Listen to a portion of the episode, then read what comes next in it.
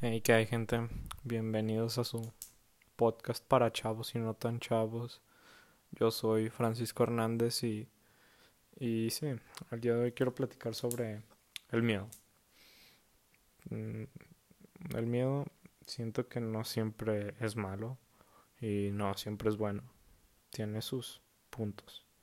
Por ejemplo, no el miedo es bueno cuando estás en el borde de un precipicio, porque sí, te va a ayudar para que tal vez no te caigas, o sea, es bueno tener miedo muchas veces, porque sí, si no, pues puede que te mates, la neta. Pero si tienes miedo en situaciones que no, no implican un riesgo de verdad a ti, vas a dejar de hacer muchas cosas y creo que está mal, creo que muchas veces vivir con miedo es no vivir, ser miedoso es, ajá, a tal punto de no vivir. Claro, Sí, siento que hay extremos, pero, pero creo que debemos de vivir con miedo a algunas cosas y, y olvidarnos del miedo en otras. Porque siento que sí, si, si, si vivimos sin miedo total, pues no vamos a vivir mucho, la neta. Nos vamos a terminar matando, yo qué sé. Pero si vivimos con miedo toda la vida, con miedo a todo, vamos a no vamos apenas a vivir, no vamos a salir de las cosas que nos dan seguridad. Y sí, mi papá muchas veces me dice como de que es peligroso salir y así, y, que puedo chocar, que puedo sí. Claro, hay situaciones que sí están muy, muy cañonas, pero tampoco me voy a quedar en mi casa a ver cómo mi vida pasa sin, sin sentir nada. Claro, en mi casa voy a estar más seguro, pero no es vida. Creo que Debes de encontrar un equilibrio en, tu miedo. Debes de, encontrar ese equilibrio para poder vivir buenas experiencias y aprender cosas nuevas y, y pues no matarte y no matar a, alguien o ajá. Sí, para encontrar ese equilibrio.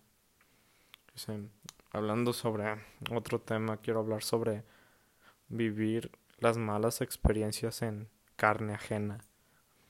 Esto me parece muy interesante porque te está saltando muchas cosas y creo que es bueno.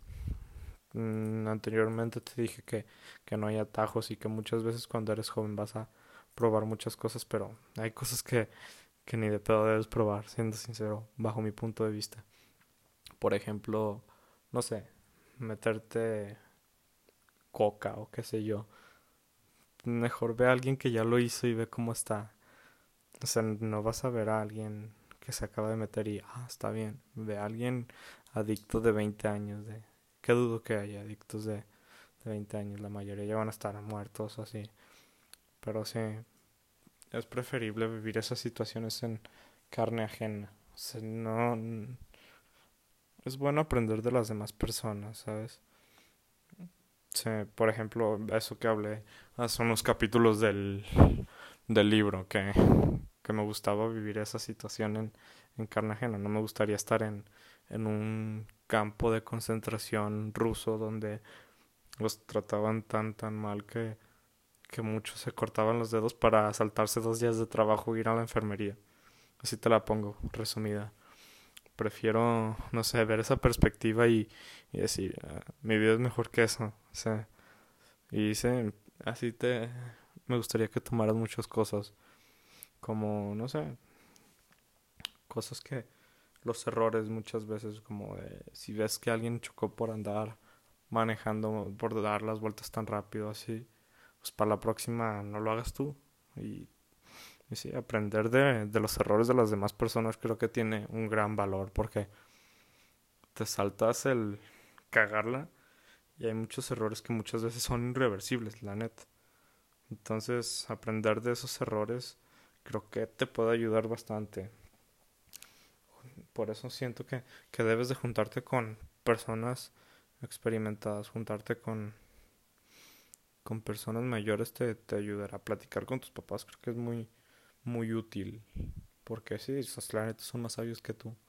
Ni, ni cómo negarlo. La, la escuela de la vida vale mucho. Y eso solo te lo dan los años. Entonces trata de quedarte con las cosas que te puedan enseñar. Sé que son tiempos diferentes, pero siempre hay algo que te puedan aportar. Aunque las cosas cambiaran, ellos también fueron jóvenes y también pasaron por muchas cosas que, que tú estás pasando. Sí. Creo que de ellos te van a dar buenos consejos siempre. Busca a alguien, bueno, no sé, no espero y sea así, pero busca a alguien que, que sepas que te quiere y que siempre te va a dar un buen consejo. Y ya si es una persona experimentada, pues mucho mejor. Sí, creo que son mis, mis, no sé, mis, lo que yo pido para, para conseguir a alguien que me dé un consejo.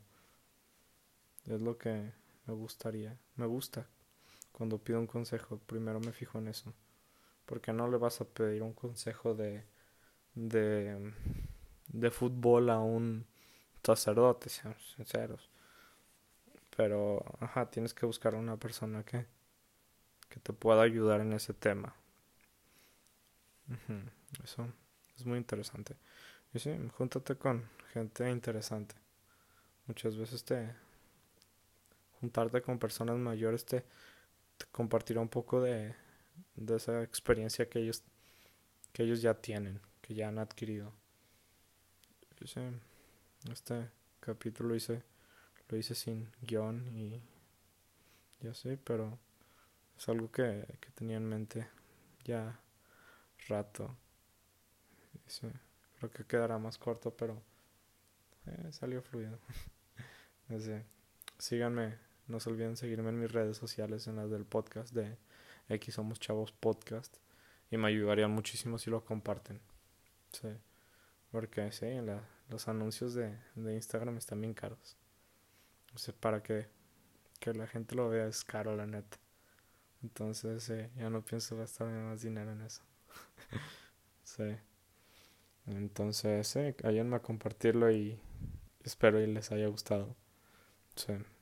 Síganme en mi, Instagram personal si quieren. Francisco Hernández con tres Ns. Dos Ns al final. Del Hernández. Eh, sí. Espero y puedan escucharme mañana. Se supone que ya mañana llega el micrófono. Estoy emocionado, la neta. Se va a escuchar mucho mejor ya. Perdón por estos siete capítulos de, de mal audio. Ya. Todo va a mejorar. Ese. Bueno, pues eso es todo. Ciao.